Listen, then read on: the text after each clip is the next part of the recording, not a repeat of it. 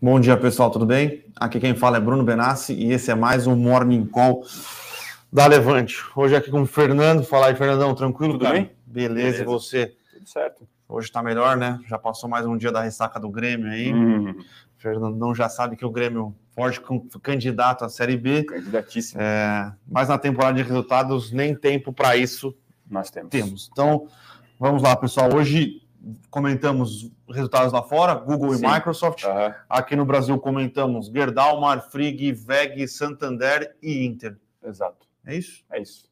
Basicamente quase tudo que saiu, né? Acho que Os principais são esses. os principais né? saiu o CESP também, mas não olhamos, mas os principais que saíram Sim. no dia aí a gente é, comentou. Então, É, lembrando que ainda tem. Saiu Coca-Cola na manhã de hoje. Coca-Cola. Então a gente tem aí alguns comentários que a gente conseguiu escrever com detalhes na nossa newsletter e outros a gente conseguiu é, fazer uma leitura mais prévia, é, sem conseguir escrever muitos detalhes, mas a gente vai comentar aqui também hoje. Em suma, pessoal, é, agenda micro na veia, né?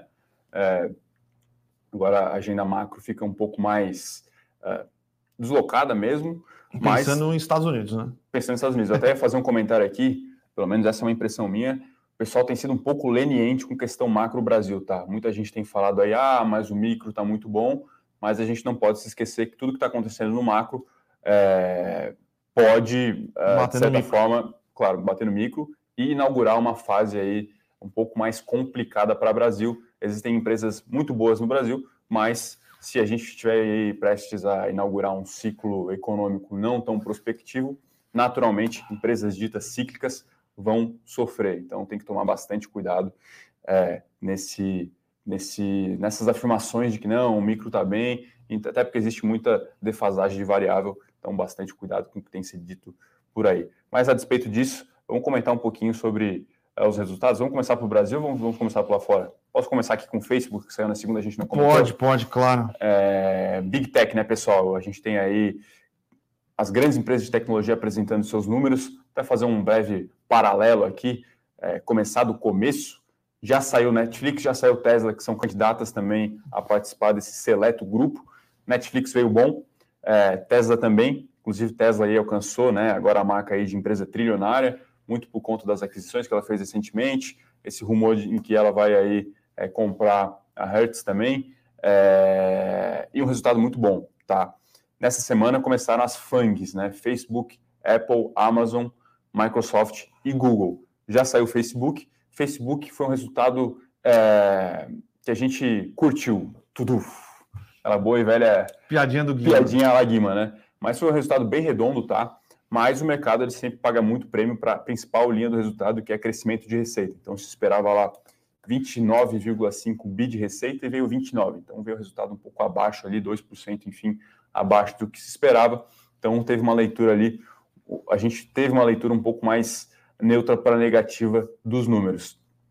A despeito disso, margem operacional muito boa, 36%, lucro um pouco, um pouco acima do esperado e um programa de recompra, né? Ela é, repetiu o programa, né? Renovou seu programa de recompra de ações, que é uma espécie de dividendos. Lembrando, né, pessoal, lá fora o dividendo é taxado, então o pessoal faz muita recompra de 50 bi.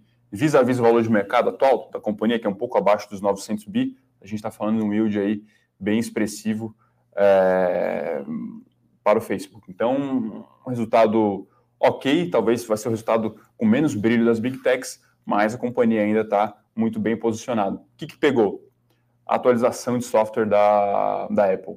Não tem impactado só Facebook, na verdade, Snapshot caiu aí 30% nas últimas semanas. Realmente essa atualização tem atrapalhado a questão de anúncios e também um pouco de gargalo uh, logístico, né? Shortage, enfim, Ásia pegando. Lembrando que questão de anúncio é uma derivada do e-commerce, de varejo. Então o Facebook também navegou aí nesse mar um pouco menos propício. E para o quarto tri ela projetou uns números um pouco mais comedidos também. As ações até recuaram um pouco mais forte ontem. Trazendo agora para os resultados que saíram na noite de ontem, tá? Google muito bom, o resultado de Google realmente incrível, tá? A empresa bateu ali é, estimativa de receita, de lucro, de margem, enfim, então resultado bem redondo. E o que nos chama a atenção continua sendo ainda o YouTube, que realmente uma máquina ali subindo mais de 50% ano contra ano. É, então, o engajamento aí dessa, dessa, dessa plataforma realmente bastante alto. Então, o número do Google, em suma, veio bem redondo e acima do esperado. Microsoft, resultado bem bom também, tá, pessoal? Então, as linhas de negócio que ela tem, produtividade de processos, hardware também, uh, nuvem. nuvem também. Então, as, as avenidas de crescimento ainda intactas, porém, ela aí comunicou que deve ter algumas, sofrer algumas pressões competitivas, tá? Então, esse foi o copo meio vazio. Então, a gente espera talvez um desempenho um pouco mais comedido em Microsoft frente ao Google. Trazendo agora um pouco de detalhe para a Industrial, né? Para Coca, resultado muito bom, tá? Eh, se esperava lá uma receita de 9,8, 9,7 bi, veio 10 bi de receita nesse, nesse quarter, né? nesse tri. Então, um resultado bem bom. Ela conseguiu ganhar margem bruta, era uma preocupação nossa aqui, que a gente ia ficar bem de olho, tá? e, consequentemente, o lucro por ação também veio acima do esperado. Questão é que a gente, qual era a nossa preocupação, questão de margem, né? Aumento de custo. Inclusive, ela fez lá um comentário de que em 2022 ela espera sim alguma pressão maior, um possível efeito negativo aí na sua, na sua margem bruta e, consequentemente, na sua lucratividade, né? Mas realmente esse tipo de empresa é, parece que não tem balanço, tem realmente um tanque de guerra ali, é um retorno sobre o capital muito absurdo, margem absurda, geração de caixa absurda. Então, a empresa realmente aí numa, numa toada bem interessante, inclusive é, é um, um, impacto atípico, a empresa vai subindo quase 3% aí no pré-market, uma empresa de beta aí de 0,5, 0,6 é realmente uma, uma volatilidade, uma volatilidade boa, vamos assim dizer, né? É, interessante. Em suma é isso, tá, pessoal? Facebook um pouco abaixo, as outras Big Techs, bons números, e Coca-Cola também, resultado bem interessante, até acima do PepsiCo, que a gente comentou aqui no começo do mês. Então deve ter aí um impacto bem positivo diante dessa, dessa surpresa. É, enfim, depois a gente pode trazer mais com mais detalhes as dúvidas do pessoal, mas em suma é isso, muito resultado, acho que a gente já pode trazer para o Brasil aqui agora, né, Bruno? Quer começar com o banco? Vamos com o banco então. Você quer começar com o tradicional ou com o Inter? Tradicional? Vamos com o tradicional. Faz um... Certo, certo. Vamos lá. Santander então divulgou os números hoje pela manhã. Ontem à noite já tinha divulgado um pagamento de um dividendo inter... intermediário uhum. ali, né? pagando 0,8 por unit, dá uhum. um dividend yield ali de uns 2,2, alguma é. coisa, uhum. sendo que ele já tinha pago no último trimestre, aí foi juros sobre capital próprio, juros sobre capital próprio, mais ou menos aí uns 0,79. Então, uhum. os, os, bancos, ao que tudo indica, voltando é, a remunerar melhor os, melhor não, né? Mas a remunerar Sim. os acionistas, tá? Então, resultado do Santander. É, primeiro banco grande a divulgar é, os números. Resultados aqui bons, mas nada de muito surpreendente. Então, uhum. o Santander é um banco mais agressivo do que os outros bancos, Sim. então teve uma melhora de margem financeira, né, que é o, o aquilo que envolve uh, o, serviço principal do banco, né, que é dar crédito, então, melhora de mix nos produtos, então, mais pessoa física, mais pequena, média empresa, melhora o mix, só que como contrapartida é, é, impacta mais a provisão, a provisão para devedores duvidosos. Né? Custo então, de crédito no final das custo contas. crédito no final das é. contas. Né? Então, você é, aumenta a sua margem financeira porque os spreads desses ativos, uhum. desse, desse empréstimo é maior, só que você é obrigado a aumentar um pouquinho mais a provisão ali. Então, isso aqui, sem grandes é, novidades, veio bom, mas um pouquinho acima do que o mercado estava esperando. Porém, o grande destaque da margem financeira do Santander, como tinha sido o caso do Itaú no, no último trimestre, foi as operações com o mercado. Né? Então, uhum. é o a tesouraria do Sim. Santander. Não que, a, não que a margem com é, a margem de empréstimos não tenha sido bom. Uhum. Porém, o maior destaque foi na questão envolvendo é, o, a margem com o mercado penalizaram o Itaú no trimestre passado por causa disso, não estão penalizando o Santander neste uhum. é, trimestre, até porque os bancos têm sofrido um pouco aí nos últimos, Sim. depois do último resultado, tá? Mas, em linhas gerais, resultado bom, melhora do mix é, da margem financeira, um pouquinho de piora no custo de crédito por causa da PDD, é, o NPL lá, né, que é a, a inadimplência 90 dias, mais ou menos estável, tende a piorar um pouco, que é normal, uhum. 2,9, 2,4 na verdade, é abaixo do que era dos níveis pré-pandemia, tende a piorar um pouco, ao que tudo indica e ao que parece, o Santander continua com uma carteira de crédito bastante, com uma qualidade de crédito razoável, tá? E aí algumas coisas importantes para comentar do resultado do Santander. Serviços.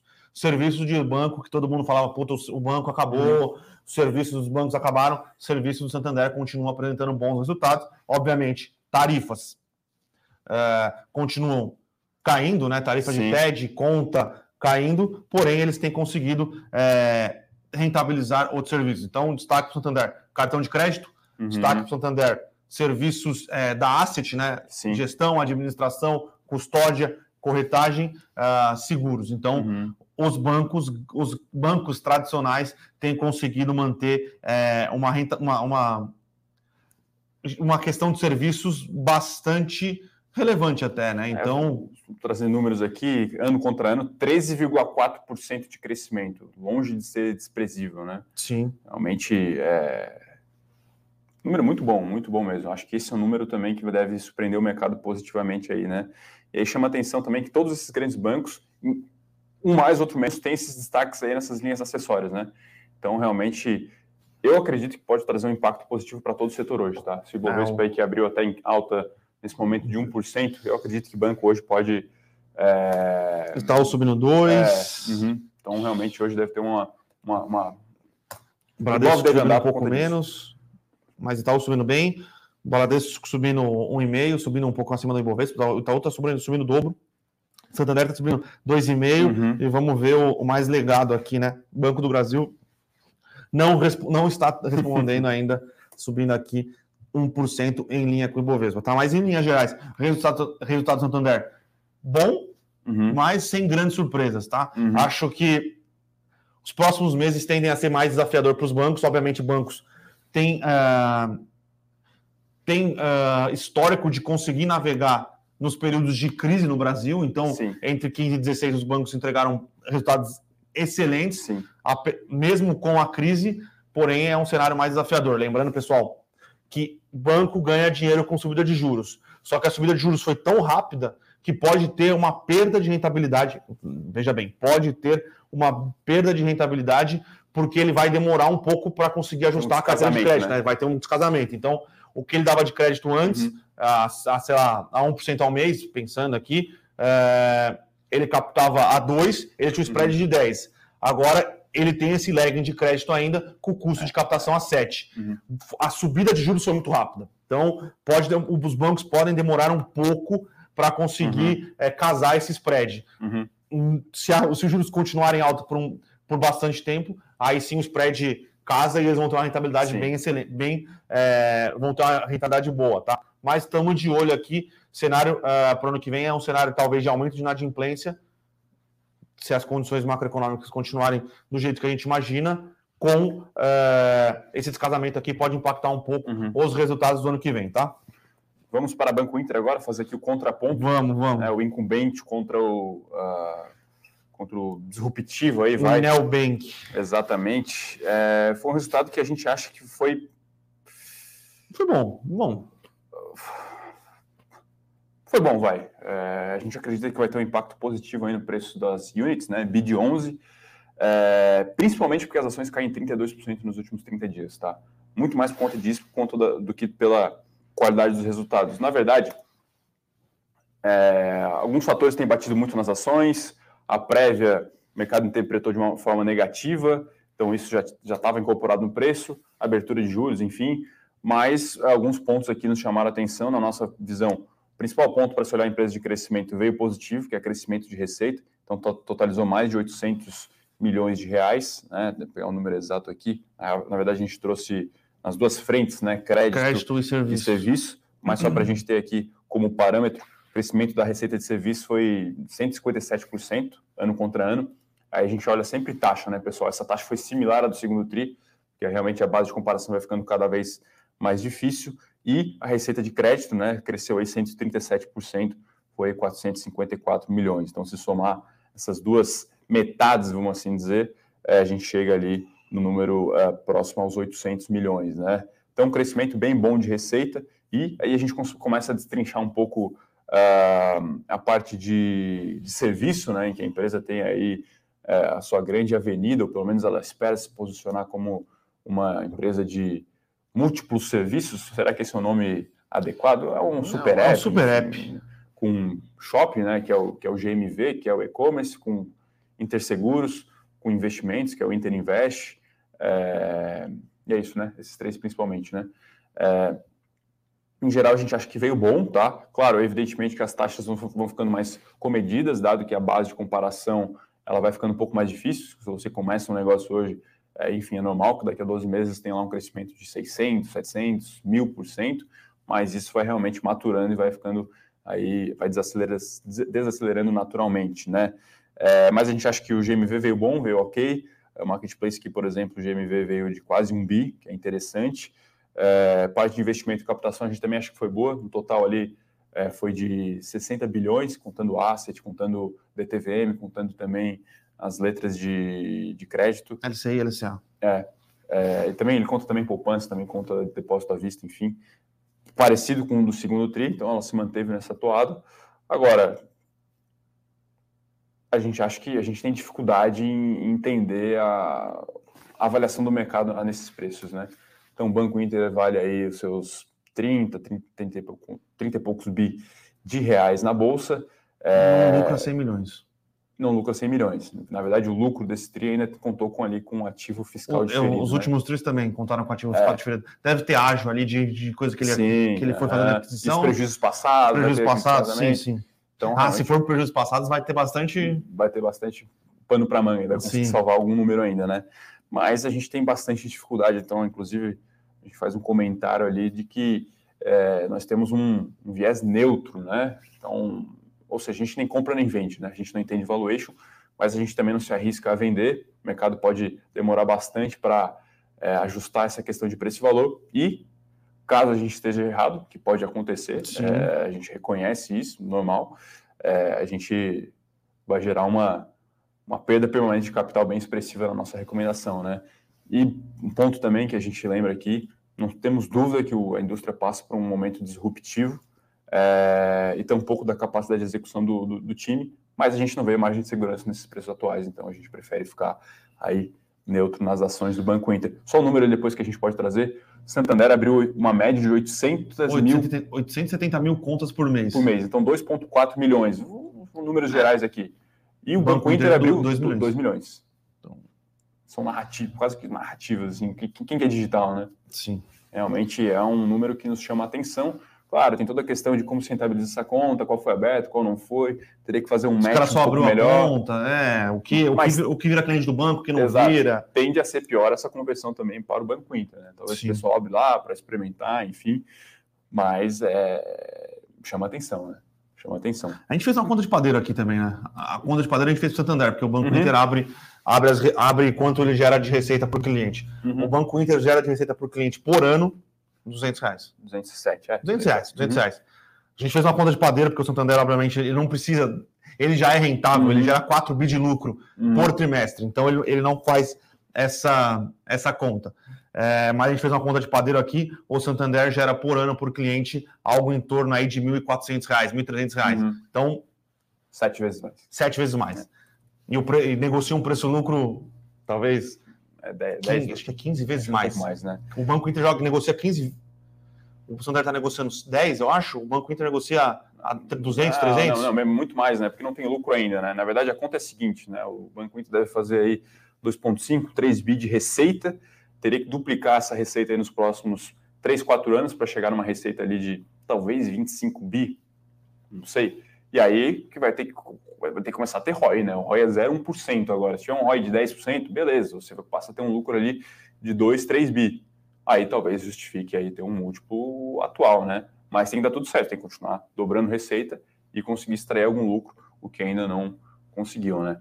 É isso, pessoal. É, realmente existe um trade-off bem claro ali entre crescimento e margem. O mercado, por hora, avalia mais questão de crescimento mesmo, mas uma hora que vai interessar mesmo é a capacidade da empresa em pagar dividendo.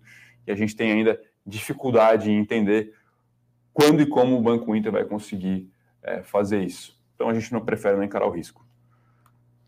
É exatamente isso. Agora, quer ir de. Quer, vamos de VEG, pessoal? Vamos de VEG. Vamos VEG é queridinha aqui, o pessoal gosta bastante das ações.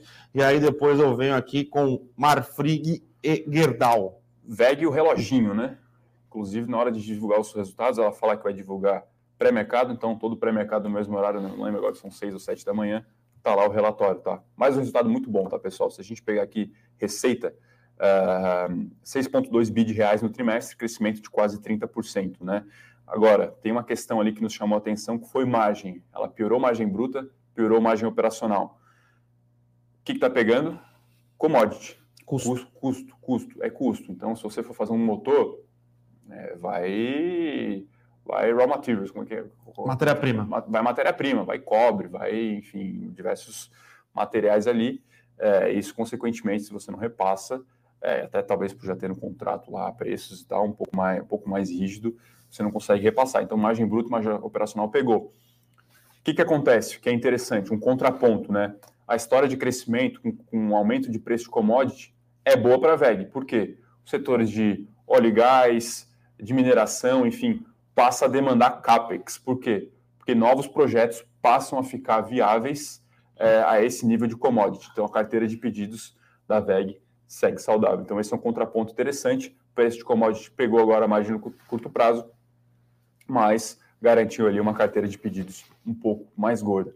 E aí, só um, o que nos chamou muita atenção aqui foi o retorno sobre o capital investido, que é uma métrica muito legal para olhar a empresa industrial, é, acima dos 30%, 31%. Né? Então, realmente, uma máquina, evidentemente, o dólar pode ter ajudado um pouco, mas nesse patamar aí, conforme as últimas contas que eu fiz alguns meses atrás, ROIC acima de 30% de maneira sustentável justifica o valuation atual, tá, pessoal?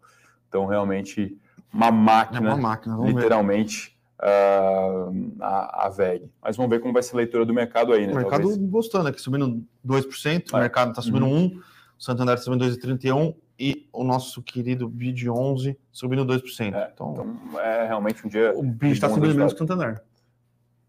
Bom ponto. Porque... E está subindo, na minha, na minha visão, por conta do, do desempenho ruim das ações sim, recentemente, sim. né? Só para um raciocínio de velho aqui para a gente fechar. É... Interessante o comportamento das ações, né? Como ela é vista como uma espécie de escudo, escudo porto seguro em momentos de volatilidade. Apesar de ser uma empresa considerada cara, né? E teoricamente ela tenderia a cair por questão de valuation, aquela questão lá de aumento de juros e tal nesses momentos ela se mostra extremamente é, resiliente. Resiliente, as ações caem pouco, caem menos que o Ibov, enfim, então realmente bem interessante contar com uma, uma ação desse tipo aí na carteira nesses momentos, né? E falar em termos de empresa, não tanto de ação, realmente diferenciadíssima, falando sobre história, história de capitalismo no Brasil mesmo, é algo com poucos precedentes aí é, na história de mercado do Brasil. Realmente uma, uma máquina, literalmente, né? Quer falar falando, de Gerdau? Falando em máquinas, vamos falar de máquinas de geração de caixa aqui agora, então. Marfrig e Gerdau, tá? Vou falar primeiro de Marfrig. Marfrig, como todos vocês sabem, tem uma operação forte nos Estados Unidos, né? Que foi a partir da aquisição uhum. da National Beef em 2019. Então, novamente, a estrela da companhia uhum. foi o resultado é, das operações ali nos Estados Unidos, tá? Então, é, lucro líquido da Marfrig, no lucro líquido, tá, pessoal? A gente sempre falava aqui empresas de, é, principalmente do setor uhum. de proteína animal, não tinham lucro, geravam pouco caixa, então Marfrig gerou um lucro líquido de 1,7 bilhões de reais no trimestre, muita coisa. É, deixa eu pegar aqui só um número de geração de caixa que foi outro absurdo, tá? É... Fluxo de caixa livre, tá? Depois de capex, uhum. 3,7 bilhões de reais. Então, Marfrig. É, 12 meses ou nesse tri? Nesse tri. Nossa senhora. Então, é, foi um trimestre muito positivo para Marfrig, né?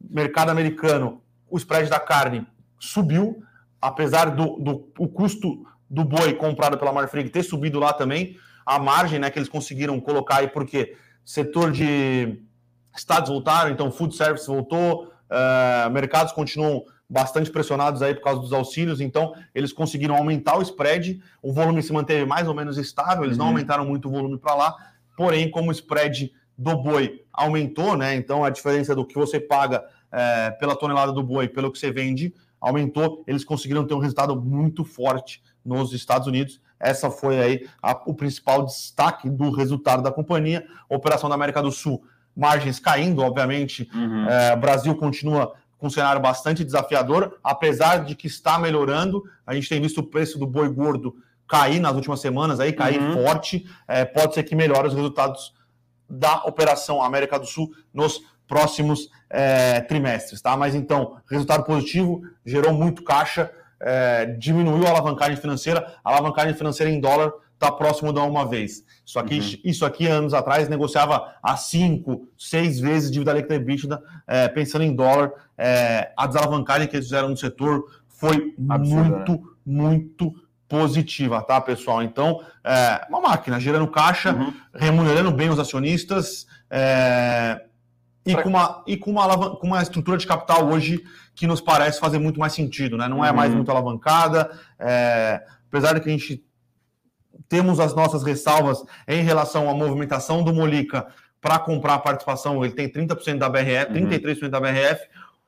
Se ele realmente resolver fazer uma aquisição hostil, aí eu acho que pode ser que a, a estrutura de capital sofra um pouco, é, mas ele diz que ele não quer, duvido, até porque na história da Marfrig ele foi obrigado a vender a Seara para a JBS porque a Marfrig estava muito alavancada. A JBS antes não era um, não era um player de proteínas, ela era um player mais focado é, em bovinos e a história uhum. se, se, é, se inverteu, tá? Mas é, com os resultados que vem entregando, cara, para quem quer se expor ao mercado americano, que é um mercado que acho que hoje está mais aquecido, é, com a melhor disponibilidade de, de, de boi com maior spread, o pure play para esse mercado é a Marfrig, tá? Um resultado muito bom. Quer falar de emendar Gerdau aí já? Vamos, vamos. Outro resultado bastante positivo também por causa da operação nos Estados Unidos foi Gerdau, tá? Então, uhum. é, Brasil continua com um bom resultado, porém lá nos Estados Unidos, construção civil bombando igual aqui, outro resultado bastante positivo da Gerdau, tá? Então, crescimento de receita, crescimento de EBITDA, crescimento de geração de caixa, é, EBITDA ajustada aqui chegou a 7 bi de reais, com, margem, com margem de 30%, cara, 33%.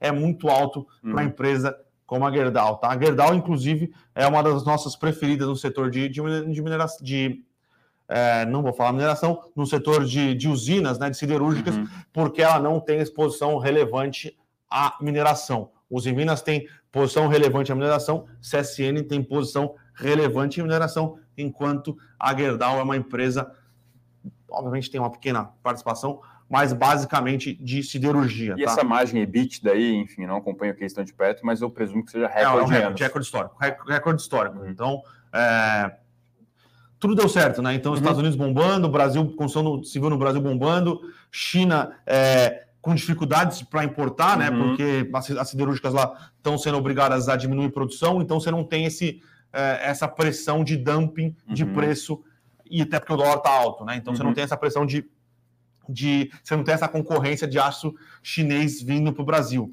E vem mais 1,62 aí de dividendos, é isso? Um pouquinho menos, vai É um pouquinho menos por causa do justo capital próprio. Mas Gerdau a... no ano já pagou 10%, 10%, de dividendos. Gerdau, que é uma empresa que não costuma pagar dividendos, uhum. pagou 10% de dividendos esse ano. Marfrig, se eu não me engano, também pagou algo nesse é. sentido. Então, essas empresas é, atreladas um pouco mais a commodity, e que tem operações dolarizadas, fizeram a lição de casa, tá, pessoal? Antes eram empresas alavancadíssimas, fizeram a lição de casa, desalavancaram, gerando caixa e começaram a, a distribuir mais, remunerar melhor uhum. seus acionistas, que no final das contas acho que é, é o que importa. É né? o que importa, né? É, e até inclusive esse aumento de CDI por hora fazendo cócega, né? Com o dólar nesse patamar ah, aí, sim. com a commodity nesse preço, por enquanto, realmente é, é peanuts.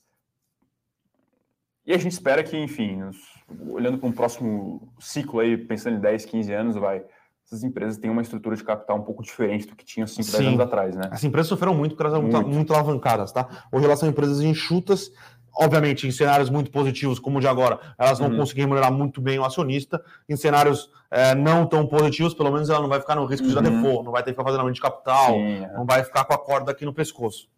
Boa. Temos mais algum resultado? Acho que é isso, né? O pessoal perguntou de home, não vimos a fundo, tá uhum. tá bom? É, mas os, o nosso analista aqui de Industrials falou que foi ok. Uhum. Foi, foi um bom resultado, uhum. tá? Lembrando que home é uma das ações que mais apanham aí no ano, eu acho. No ano uhum. não, ou pelo menos no, nos últimos seis meses aí ela caiu mais de 50%. Uhum.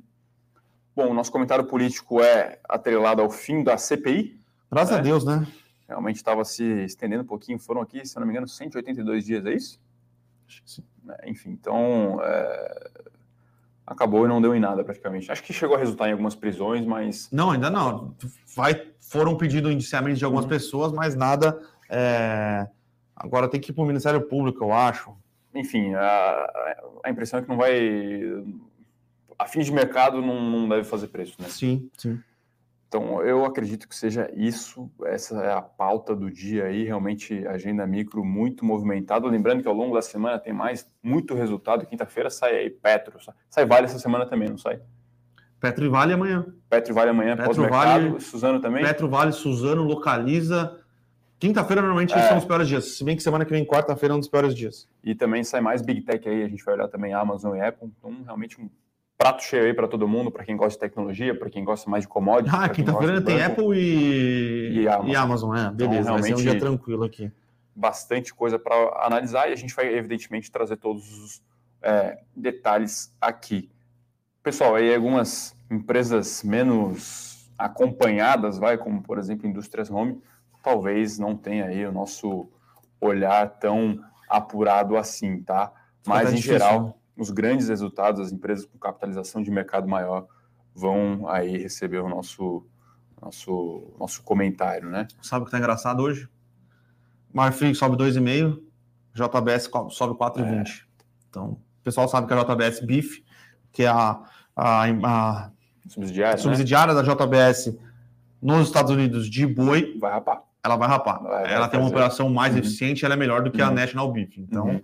muito provavelmente ela vem com resultado aí muitíssimo positivo, tá? Bom, acho que a gente pode partir para as perguntas aqui. Responder de cara aqui já o Matheus, que pergunta de Sim, Zetec, Cirela, é, que estão com uma vol absurda.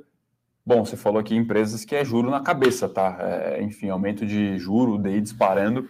Pega, pega essas empresas aí na veia mesmo, tá? Construtora, Apesar de, growth. fazendo um parênteses aqui, eu acho que o mercado precifica errado sim, tá? Quando uhum. compara com outras empresas de growth que, uhum. que apanham mais ou menos na mesma medida do que Sim. A Sim uhum. é uma empresa de growth, é, mas é uma empresa de growth rentável já. Sim, é. Com repasse de inflação nos contratos. Repasse de inflação, é, churn baixíssimo, uhum. cresce base de cliente. É, a gente tem comentado aqui que a história, a história, de, a tese em que está intacta, até foi fortalecida esse ano, tá? A empresa tem surpreendido na, na sua execução ao longo de 2021. Subiu 14 na segunda, Matheus, foi por conta de uma aquisição, a primeira aquisição do novo ciclo aí que ela inaugurou agora, tá? Então ela fez mais uma captação de 400 milhões de reais, praticamente, não vou dizer que dobrou, né, mas aumentou em 25%, 25% ali o seu, tá. seu tamanho. É, fez uma aquisição interessante, que é uma empresa de recuperação de crédito, então um puta upsell, puta cross-sell que ela consegue fazer. Para os bancos, é um negócio é loucura, muito positivo. Loucura, muito interessante. Pagou ali múltiplos ok, inclusive múltiplos mais baratos do que ela negocia, então já tem ali uma... É uma geração de valor implícita já na cabeça, isso desconsiderando sinergias. A empresa tinha uma margem EBITDA muito boa, está acima dela até 26% a 27%. E aí, como ela estava também muito descontada, teve esse. Como é que tem, tem um nome no, no técnico? Como é que é? Um pump? Um repique. Um repique, um repique, vai. Teve um repique. E aí, claro, né, depois de subir 14, entregou metade, vamos assim dizer, da, da performance em um dia. Um dia também que o DI disparou com aquele dado de inflação, né? Mas, cara, no curto prazo é realmente muito difícil, né? Enfim, é, é meio loucura fazer esse acompanhamento no curto prazo. É... E a despeito dessa questão aí de construtora, que é juros não tem jeito, teses de crescimento a gente acha que faz todo sentido estar exposto, tá? É, e principalmente essas boas histórias de Brasil. A gente não vai aqui ficar se preocupando em fazer momento, quando vai ter, quando os juros vai cair, quando os juros vai subir, enfim, porque essas empresas aí é, vão continuar crescendo. Se você pegar o desempenho histórico de algumas ações que são bem, teriam em tese uma forte influência de juros, se a gente traçou o gráfico aqui, localiza no passado de Raia Drogazil, é um absurdo é, a geração de valor ali de alta das ações no longo prazo, tá? Então, ao nosso ver, faz sentido ainda ter exposição assim, que se a 25 a gente estava dando compra, agora aí a 18, 19, é melhor ainda, né? Continuamos intactos no case. Exatamente. É, e Zetec e Cirela, aí sim, são empresas de ciclo longo, né? Então, Exatamente. São empresas de ciclo longo e que são bastante impactadas por aumento de juros, porque aí diminui a affordability. É, uhum. E eu acho que o setor de construção civil como um todo, é, essas empresas têm mais balanço para aguentar esse. Uhum. Eu acho que rolou uma empolgação. Aí é um, uhum, uhum. vamos ver nos próximos trimestres, mas a gente já viu diminuição de velocidade de venda, uhum. é, os lançamentos não têm vendido mais tão performado tão bem como performaram no ano passado. É, Vamos ver, foi muito projeto lançado, Sim, é. muito é. projeto lançado.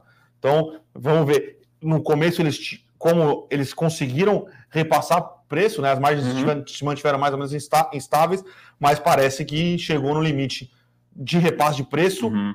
e de velocidade de venda, né? Então, é, vamos ver. Ainda acho que se for para se posicionar no setor de construção civil, Exetec, Cirela, Sim. MRV Direcional, que são Exetec, Cirela, os grandes players de, uhum. de, de, alta renda, é, MRV Direcional e Tenda, talvez, que são os players de baixa renda, tá? num ciclo que a gente vai entrar agora, que é, inclusive é diferente do ciclo que a gente estava anteriormente, pensando num cenário um pouco mais é, negativo para o Brasil, baixa renda performa melhor do que alta renda. Sim. Uhum. Isso se conseguir repassar a margem, né? Uhum. Vai, ter que ter, vai, vai, ter que ser feito um, um, um, balanço ali, porque alta renda, na teoria, consegue repassar a margem no preço, baixa renda não consegue, porém, baixa renda consegue vender. Alta renda não sei como vai ser os próximos meses aí, que eu acho que são meses um pouco mais desafiadores para a economia, tá? Pessoal que pergunta de dividendos de banco, né? Lembrando que ano passado o payout máximo 25%. 25%. Os bancos pagaram mais. algo entre isso mesmo, se não me engano, todos pagaram ali o limite, né? É, não tem mais isso, mas os bancos continuam bem conservadores, tá? É, ainda aguardando para fazer aquelas reversão de provisões que fizeram ao longo de 2020 esperando talvez algum impacto ainda na inadimplência e agora com algum arrefecimento no crescimento, enfim. Mas 2022 talvez a gente possa notar aí alguma um dividendo extraordinário vindo disso, né? Itaú pagou aí um quase que dividendo que foi XP. É, eu presumo que esteja com os balanços com os índices de solvência bem gordos, então pode sim pode ser sim que, que venha algo aí nos próximos tris, tá? Mas em geral os bancos no Brasil tendem a ser bem mais pé no chão do que. É, com exceção do Santander, né? É, com exceção do Santander, que nem provisionou direito, né? Provisionou, nem provisionou, nem é. provisionou. Foi, foi, foi, o banco que menos provisionou. É... E pagou, tem pagado um dividendo aí, um ok. Uhum. Lembrando que o Santander, a Espanha, né, que é para que ele paga dividendos no final das contas, é, é um banco mais alavancado, tá? Uhum. O pessoal que pergunta de Clabin Suzano caindo hoje, mas, pô, Subiu bastante ontem também, não subiu? subiu. Não, não. Clabinho e Suzano é o famoso. Aqui, subindo 7, 8% aqui. Deixa eu ver é... se saiu algum dado. É, é um mercado mais difícil de acompanhar o preço da celulose, tá? Não existe uma cotação em bolsa. Igual existe minério de ferro, carvão, petróleo. É, mas eu realmente não entendo os resultados da. Os resultados da, da Clabin ontem foram muito bons, Sim. muito fortes. E é isso. O controlador vai ficar maluco lá, né? Pô, o que vocês querem que eu faça, né? É isso, entendeu? Inclusive, Clabin entregou, é, conseguiu botar preço em cima da, do preço de referência, tá? Uhum. Ela, ela vendeu celulose acima do preço de referência internacional. Então, é, é isso, eu acho que não existe explicação, são players que são um pouco mais defensivos. Hoje o Brasil negocia, voltando a negociar como Suíça aqui, subindo 1,40. Uhum. É, e aí o mercado vai para posições um pouco mais de risco, né? Então uhum. a gente pode ver aqui Exetec subindo, é, PRF subindo, Sabesp subindo, Cogna subindo, Cogna é uma das maiores altas do índice. E aí o mercado penaliza um pouco as, as ações que são um pouco mais defensivas, Sim, é. entre aspas, tá, Juber? Mas é o que a gente tem falado, são duas ações que dá para você ter na sua carteira pensando uh, no curto prazo. No longo prazo, desculpa. De, deixar para os netos, vai. Deixar para os netos, é. Uh, pessoal que pergunta também de Pão de Açúcar, o Emanuel, abraço para o Emanuel aí, PL abaixo de 4, a gente até viu aqui o Price to Book, né, o P sobre VP, múltiplos bem abaixo aí do... Parece barato demais né, o Pão de Açúcar, né? Não, não parece fazer sentido o valor total da companhia, né? Não. Você acha gente... que pega controlador, pega eu histórico? Acho que, eu acho que o controlador pesa, obviamente o Cassino é, não é um, do melhor, não é o seu melhor parceiro uhum. de mesa de bar, porém tem um limite, né? tem um limite. Pão de açúcar hoje vale. Vamos ver, vou pegar 3 aqui o market cap. Menos de 7 bi, certo? Uhum. Ele vendeu o extra pro açaí. E todo mundo, ah, pagou caro, pagou caro. Não se constrói lojas nos lugares que o açaí vai construir por menos de 100 mil reais, uhum. tá? Por 100, 100 milhões, se não me engano. Por menos de 100 milhões. Pensando em terreno, reforma, é, loja, equipamento. Uhum. É mais ou menos aí, 90 a 100 milhões. O açaí pagou Fora 100 milhões. o prazo de maturação ali, né? Fora o prazo de maturação, que já são pontos estabelecidos. Uhum. Tá?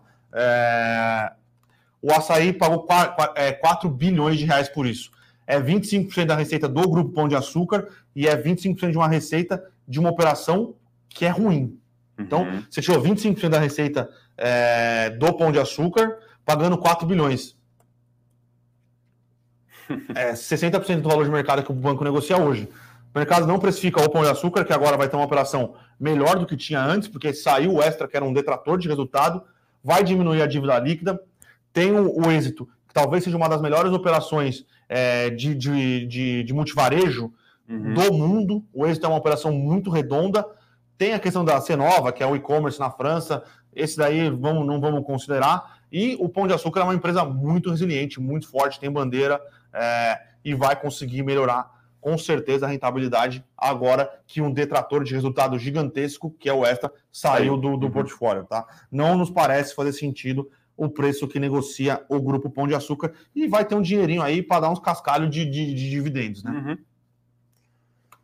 Uhum. Boa. Bom, o pessoal está comedido nas perguntas aqui hoje. Tem mais alguma aí, Bruno? O pessoal pergunta aqui de Bradespar. Enfim, a gente vai trazer com mais detalhes falar de Vale. É, quando a gente fala né? de Vale, a gente fala de Bradespar, mas Bradespar ela fez uma diminuição de capital, uhum. é, ou ela fez um aumento de capital, mas ela vai aumentar, dar ações da Vale Exato. para o, o, os acionistas de Bradespar. Tá? Ela vai dar para você, inclusive ela dá ações da Vale com desconto uhum. para você, acionista de Bradespar. Tá? Eu não lembro ainda é, eu não lembro, ainda não, eu não lembro qual era a questão, é, quantas ações iam ser dadas, qual uhum. era o uhum. desconto que estava embutido, mas é, é, isso, você compra a Vale com desconto na Bradespar, a Bradespar vai dar as ações da Vale para você, não faz mais sentido, pensando na empresa, existir a Bradespar, né?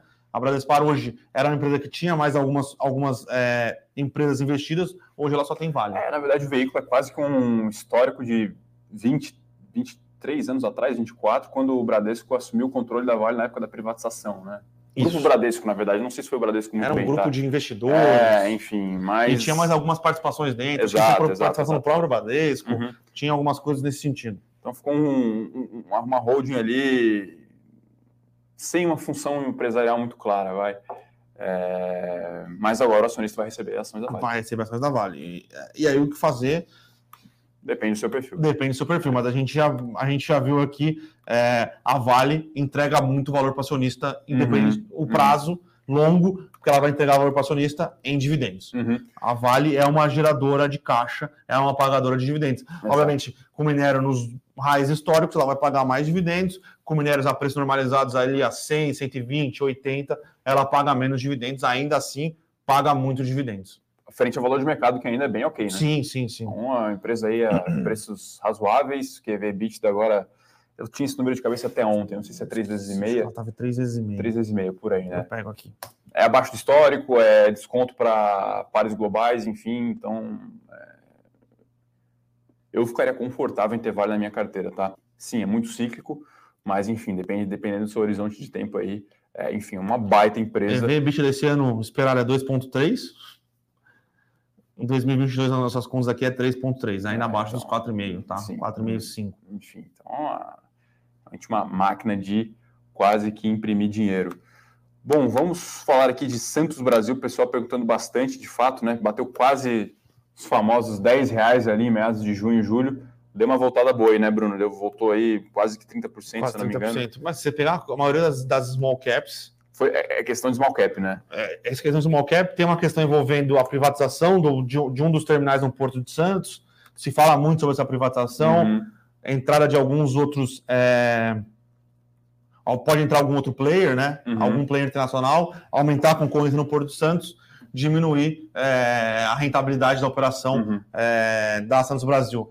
Porém, entretanto, contudo, esse operador só vai entrar em, no Porto de Santos em 2026, uhum. tudo dando certo. Lembrando que a ideia do governo é privatizar lugares que já existem operadoras menores, então uhum. pode ter uma questão de judicialização, tem algumas coisas que podem é, atrapalhar. A Santos Brasil tem investido em alguns outros portos, uhum. é, em algumas, em algum, inclusive, em alguns outros é, modais portuários, né? Uhum.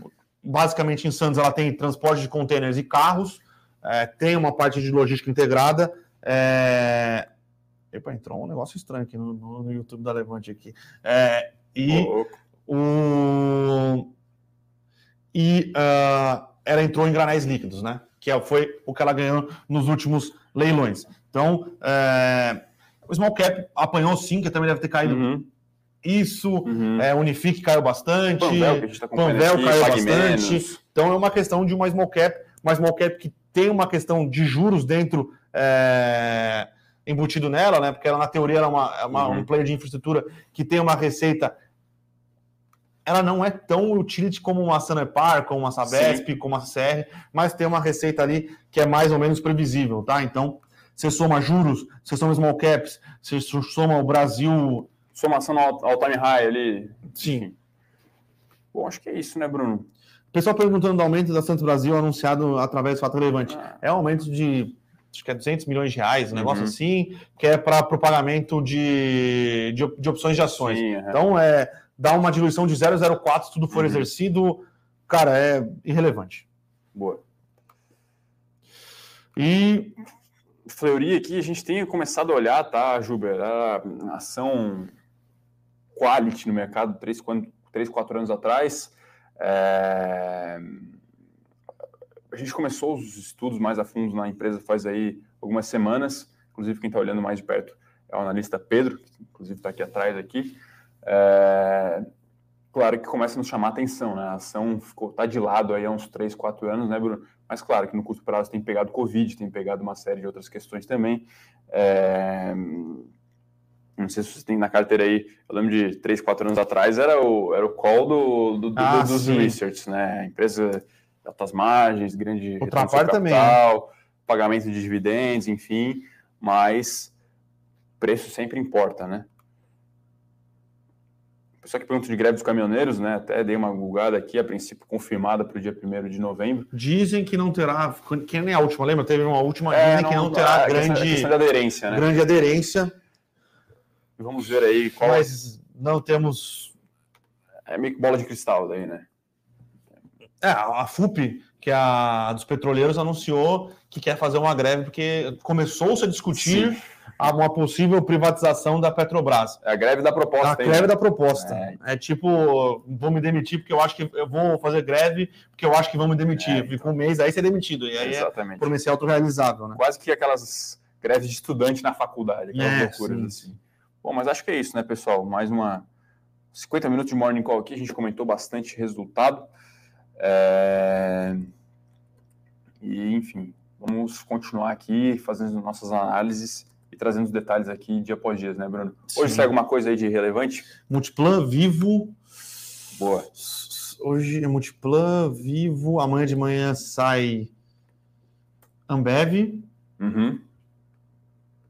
Calma, deixa eu ver se eu tenho aqui um, tenho um calendário. É, já, já, já, dá um. É, já é bastante coisa. Multiplan, Vivo. Uh pessoal. Agenda de resultados, até meu cérebro, uma máquina aqui, dá uma falhada. É, movida, uhum. Movida, Duratex, Multiplan, Vivo. Amanhã de manhã sai Vamos e Ambev. Boa. E aí amanhã à tarde aí é o famoso é. Deus nos acuda. Exatamente. É, que aí sai Vale, Petro, Multi, é, Vale, Petro, uh, Suzano, localiza. E eu ainda acho que tem mais coisas bastante importantes. Boa. Só para finalizar aqui, responder o Josmir, se BDR é uma boa opção, sem dúvida, né? É, enfim, é fundamental ter exposição à carteira a investimentos globais, não só porque é dolarizado, mas porque as empresas são realmente muito diferenciadas, né? Principalmente cases de growth, tecnologia.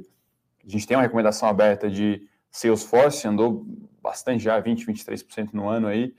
É, e a gente continua bem prospectivo com, com o case, tá? E a gente também é profundo, somos profundos admiradores das Big Techs, a gente acha que faz todo sentido ter uma exposição a elas, existem alguns ETFs Tech no Brasil, Tech 11, por exemplo, que você consegue comprar todo o basket, até recomendaria não tentar fazer tanto market time de dólar, né? a pessoa tem sempre essa preocupação, ah, ah agora é 5,50, será que tá bom para comprar agora, espero mais um pouco, enfim. Esquece, esquece. É, é uma exposição, você reduz ali a sua a volta da sua carteira, o risco, enfim, então é praticamente mandatório ter ali é, uma exposição a esse tipo de ativo, e aí o manual diz em 10% pelo menos, pode ser um pouco mais, um pouco menos, de repente é, junta também, compra um Gold 11, um ETF de ouro para ali ter um, um 15% né, desse orçamento de risco nesse tipo de, de investimento, mas compre BDRs.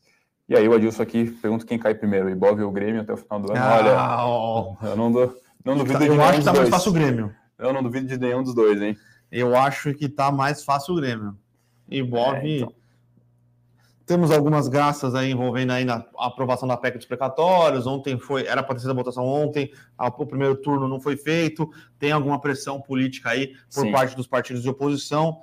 É, é o que eu falo, é, é difícil falar parece estar precificado na Bolsa Brasileira, porque a política brasileira Sim. é uma loucura, né? Uhum. Mas, uhum. nas condições normais de pressão e temperatura, tem muita coisa negativa embutida. Uhum. Obviamente, se não aprovarem a PEC dos precatórios, o governo vai vir com auxílio emergencial de 400 reais. Não importa se aprovem ou se não aprovem, é, aí vai ter que ter uma saída, e aí talvez Sim. seja uma saída mais criativa do que essa já. Uhum. E aí pode piorar um pouco mais, tá? Mas acho que o Grêmio tá, tá quase mais certo aí que tem chances de cair, tá? pessoal que pergunta, enfim, faz uma colocação aqui, né, de lockdown na China, se isso pode afetar. Na verdade, foram algumas províncias que foram, foram fechadas por lá por um ou dois casos, se eu não me engano. Algumas chegou até 40 casos. Singapura, se eu não me engano, voltou é. a fechar. O Aí, Sudeste é, Asiático continua é. mais complicado. E, inclusive, tá? o, Sudeste, o Sudeste Asiático passou por semanas, se eu não me engano, até mais de um mês em algumas regiões de restrições. Isso, inclusive, impactou alguns resultados no micro. A gente olhou Nike sofrendo por conta disso, é, algumas cadeias globais afetadas por conta Lembrar que produção industrial mundial hoje é Sudeste Asiático, não é Exatamente. Brasil, não é África, uhum. Talvez um pouco de leste europeu, mas o grosso é Sudeste Asiático. Então, por hora a gente não sabe qual vai ser o potencial de é, disseminação disso. Poxa, imprevisível, muito difícil fazer previsão. Todo mundo errou ano passado, tá? É, o que fez preço na bolsa, e aí uma mera curiosidade, vai em algum desses pregões que foi anunciado é, lockdown nessas regiões o setor é, calçadista aqui no Brasil subiu. Então, Vulcabras, Grendene, enfim, teve ali um impacto marginalmente positivo por conta do fechamento lá, ou seja, não consegue chegar produto aqui, não vende o tênis Adidas e vende o bom e velho Olímpicos, Rainha, os, os tênis raízes aqui no Brasil. Mas é isso, né, pessoal? Bom, acho que é isso. Vamos fechar aqui a última aqui do Fábio, já que estamos aqui com o nosso estrategista alocador Bruno Benassi, cenário fiscal e político complicado em 2022. ETF, se fosse para montar um ETF, uma carteira de ETFs pensando em 2022 agora. Você iria para um IMAB, juro real, você iria para Gold 11, você iria para ativos dolarizados? Pergunta muito boa, hein? Pergunta muito boa, uma pergunta acho que é difícil de responder. A diversificação é o A diversificação do... acho que é o ponto. Acho que é que o problema de investir em ETFs no Brasil é tem poucos. Tem Pensando pouco. em ETFs, uhum. é... ETFs temáticos, como tem nos Estados Unidos, tá? Mas Acho que você pode ter o IVB11, uhum. é, pode ter S&P 500 em dólar, Gold 11, o IMAB também acho que faz sentido. Ou o IFIX, de repente. O IFIX. O IFIX, não, não lembro agora se o é fundo não... de fundo ou se é um, ou se é um ETF, mas enfim, o IFIX nos parece atrativo, né? Mas investir através de ETFs temáticos no Brasil é muito difícil, tá? Se tivesse, de repente, um financial, a gente poderia é, dizer, ficar um pouco mais em banco. Só tem o IMAT. É. Só existe o IMAT. Uhum. Então, é, é, não é fácil investir através de ETFs uhum. no Brasil ainda em é, case do Brasil, né? Sim, em, uhum. ca, é, em, carteiras temáticas no Brasil. Uhum. Então, acho que só tem o IMAT. Uhum. O imóvel não tem, o financial não, não tem. tem. É, tem uma coisa de tecnologia, mas é, não, não gostamos, então realmente tem essa limitação. Agora, olhando lá para fora, pode ser um ano aí bem interessante para ter essa caixinha aí. É, o pessoal aqui está perguntando de, do BWU, que é o Reino Unido. BW, que é o Reino Unido, uhum. ou de, do Word 11, que é o ASWI, que é o, é o, mundo, o, o WS...